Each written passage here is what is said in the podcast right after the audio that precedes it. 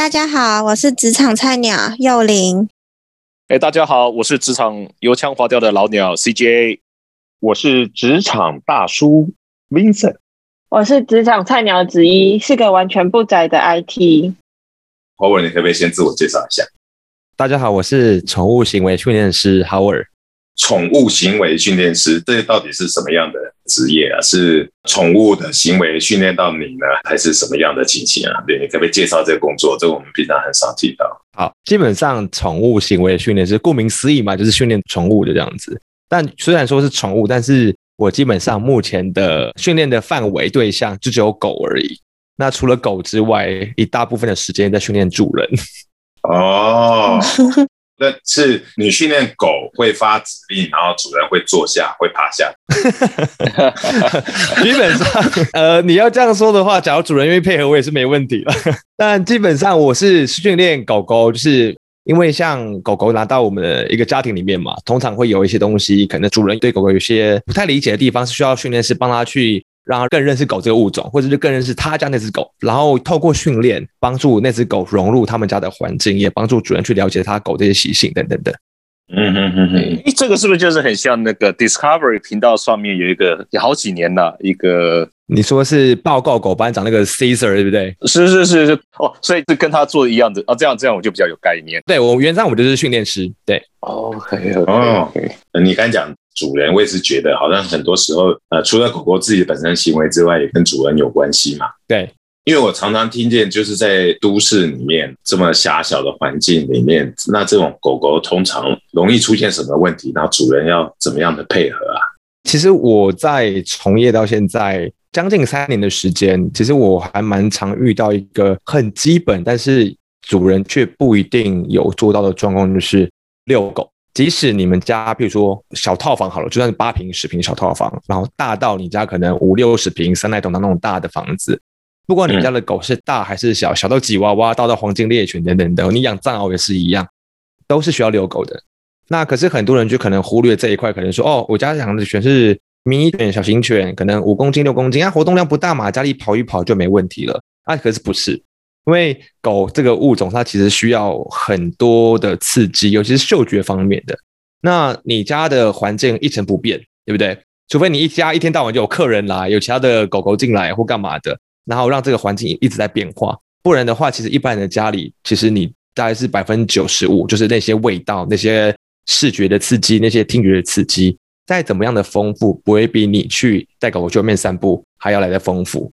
那这个是我从业来说会遇到一个是觉得我蛮基本对宠物的照顾的方式啊，可是也蛮多人没有做到的。哇，这个是一个很特别的工作。你原来是做哪一方面的工作？怎么会想到要转到这个工作？我原本的职业其实是跟就时间有关。我大学是读广告系，那之后呢，我是进入广告公司、媒体公司，然后也进到一般的品牌端。做品牌沟通这样子，但为什么会从呃一般的做呃行销方面的做上班族、白领上班族，到现在要出来那种刮风下雨出来遛狗啊，跟狗主人互动啊，跟要带狗狗去练习训练这样子的？因为啊，我养了我自己的两只狗，那其实很特别，是一般人养狗也不养到变成训练师啦，对不对？但是就我的经验来说的话，因为我以前没有自己的狗，那我这两只狗就是我的第一和第二只狗。开始养的第一只狗，我才发现。啊，我原来我是我比一般的饲主的那个养狗的知识还要贫乏，还要不如的感觉。为什么？因为跟你讲个还蛮有趣的故事，是说第一只狗叫香蕉，刚带我的狗香蕉回家的时候啊，因为就是当初的对养狗知识很很贫乏嘛。那其实狗狗在刚换环新的环境的时候，狗狗是会有压力在的。而且那时候我的狗是比较算是比较容易，可能是小时候社会化不太足够，这是比较容易害怕的狗狗。那到我家来的时候，第一个是大马新的环境啊，这个人陌生人是谁？对不对？一开始就把他牵回家，因为是别人送养的，我把他牵回家，所以一开始就是水土不服，又不愿意吃饭。加上我想说，哦，那狗狗都不吃饭，那我就喂它吃个罐头好了。那我觉得听到这边，应该有经验的饲养者就会知道说啊，其实狗在高压环境、要换饲料的环境会发生什么拉肚子，对不对？所以那第一天我不会大小便训练呐，啊，我就只能把它包尿布上班啊。隔天起来就是把它包尿布之后，我就跟我太太那时候还是女朋友啊，就是一起去上班了这样子。结果然后回家路上，太太打给我说：“哎，哈文，你快回家，快点，发生什么事情？”我想说：“哦，狗会死掉了吧？怎么了？” 就是急着叫我回家。有天很紧张嘛，就冲回家，结果开门，哇，臭气冲天，因为狗狗拉肚子在那个尿布里面嘛，很不舒服，就开始就甩来甩去，就把大便甩的啊，什么墙上都是啊，枕头也是啊，棉被也是啊，啊，我光清那个便便，当天晚上我就花了三四个小时在清它的那个排泄物。那从那天晚上开始，我就发愤图强，说不行，我就赶快把狗狗相关的知识还有训练相关的内容，赶快先上网做好功课，这样子，也就是这样子，我才因缘际会开始踏入宠物训练这一块，就是起码有刚开始的涉猎了。哦，真的是发愤图强，就是发了愤，然后又把它涂在墙上，涂墙。发愤的是他涂墙的，发愤是他涂墙的，狗负责擦墙而已。我们的期间也是很爱狗的，我很爱。我觉得我自己也是有养两只狗啊，也是，我是运气还不错，就还没有遇到你这种发愤图强的事情。遇到你就会怕了，是的，是的。可能遇到之后，可能 Vincent 和世界都要变训练师了。但那真的会，我可以想象那个环境，就被情势所逼吧。所以那时候你花了多久时间去考虑？相信你也有跟你呃老婆花了多久时间，就是啊，我就下定决心，因为我们现在职场上很多人遇到就是说，哎，我要换工作了，哦，换工作如果同个行业的还好，是，甚至反过来说，即便是同个行业啊，我们都会想一下，好认真想说，我是不是要换？尤其像你是这个整个换了另外一个跑道，那个变化更大，差异非常大。所以那时候花了多久时间让你做了这个重大的决定？因为我刚刚讲到我有两只狗嘛，我大概是养到第二只狗，我大概养第一只狗后了一年后，我一年左右，我再领养了第二只狗，大概是领养第二只狗大概将近半年左右。第一只叫香蕉，第二只叫巴拉吗？错了，叫胡椒，是不是？香蕉、胡椒都是吃的，都是吃的。我家也是，我家都是叫布丁、叫饼干，都是吃的。可见主人有多饿。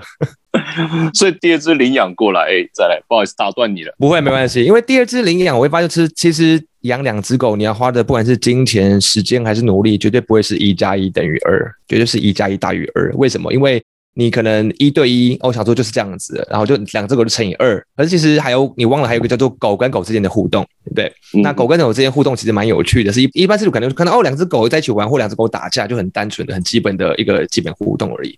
但其实你就行为训练这一块来看的话，狗跟狗之间的互动是很很微妙的变化，每一分每一秒可能就是它有很多讯号，就是它的语言是没有去特别学行为人比较难去观察出来的。那因为养了第二只狗之后，我也发现哦，原来狗和狗之间的互动这么有趣。然后当然我第二只狗刚来我家也是需要训练嘛，所以说那在训练这个几个月当中，我就开始慢慢觉得说，其实我对训练这一块其实一来是还蛮有兴趣的，第二个是我觉得哎，其实。好像有点天分，但也不用说非常厉害，但是起码说，我好像我大概知道说，就我光是上网或看书学的这些知识，我就可以慢慢上手。那我开始有个念头是，要不要尝试看看，去认真的，也不要说科班呐，就是进去那个认真学习环境，然后看我到底之后的发展怎么样，这样子。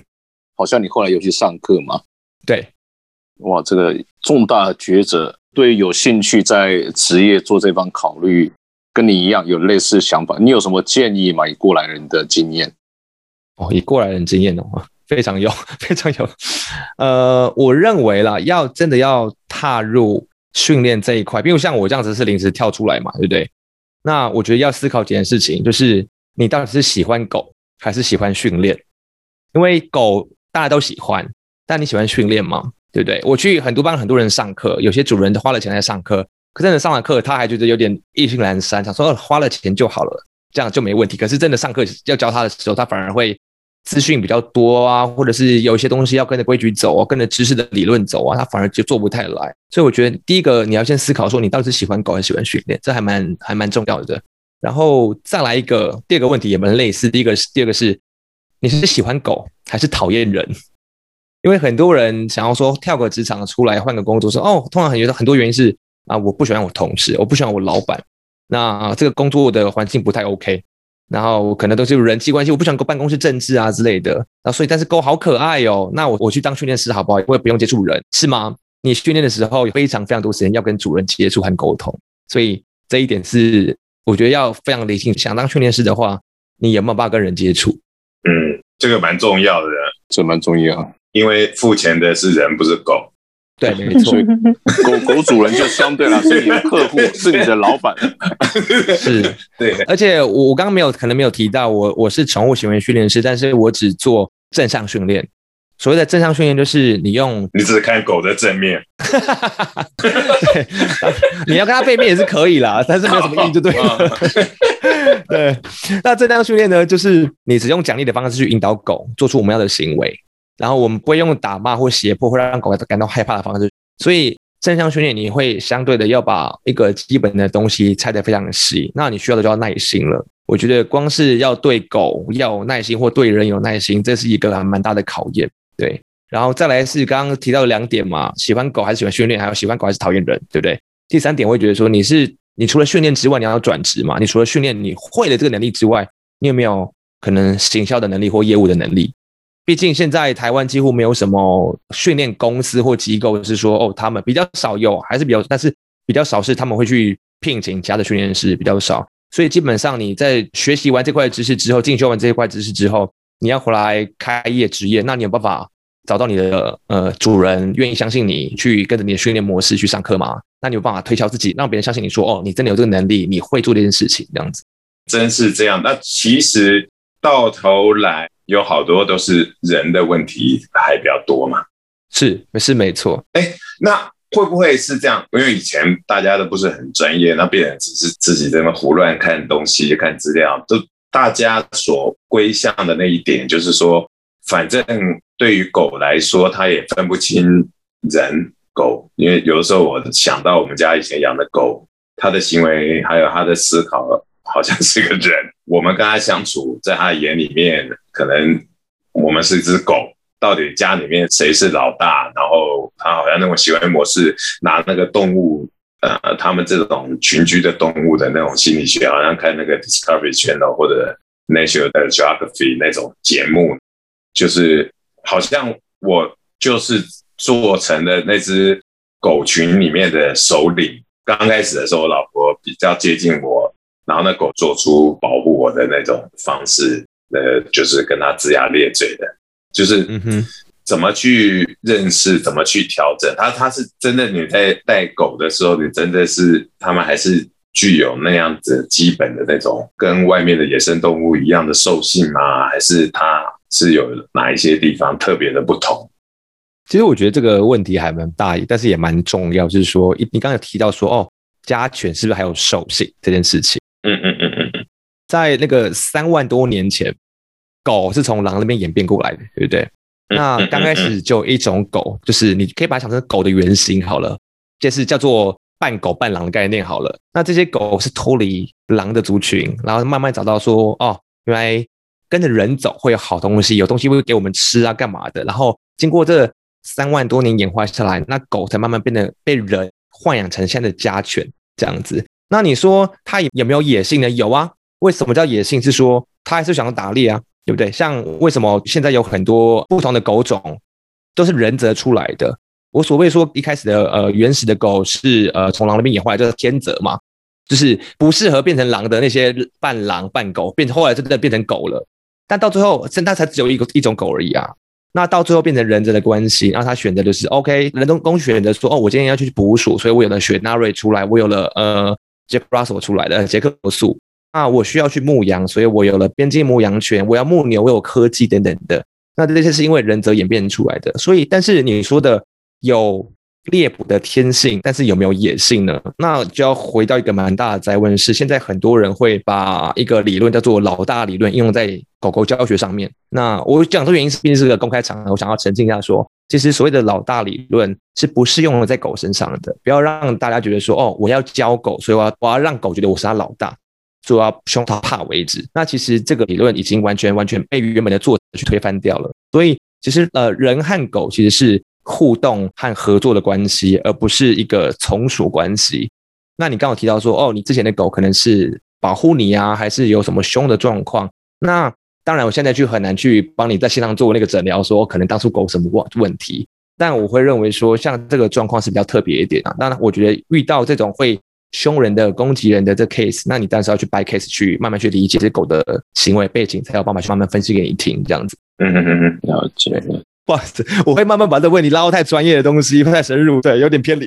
哦，这个真的，这个我第一次听到。这是三百六十行啊，这个各行各业有它特别的地方。我也不需要讲一讲的时候把自己拉回来，免得大家都睡着，有没有？呃，挺有趣啊，我觉得非常有趣啊。是的，是的。对我们这种朝九晚五坐在办公室这种上班族来讲，哎，这种隔行隔山之外，真是蛮有趣的，有时候我们平常都不会想到，可以当做听故事啦。我觉得是的，是。听你这样子说，其实就算是这样看起来这么新，这个宠物行为要去了解这种行业。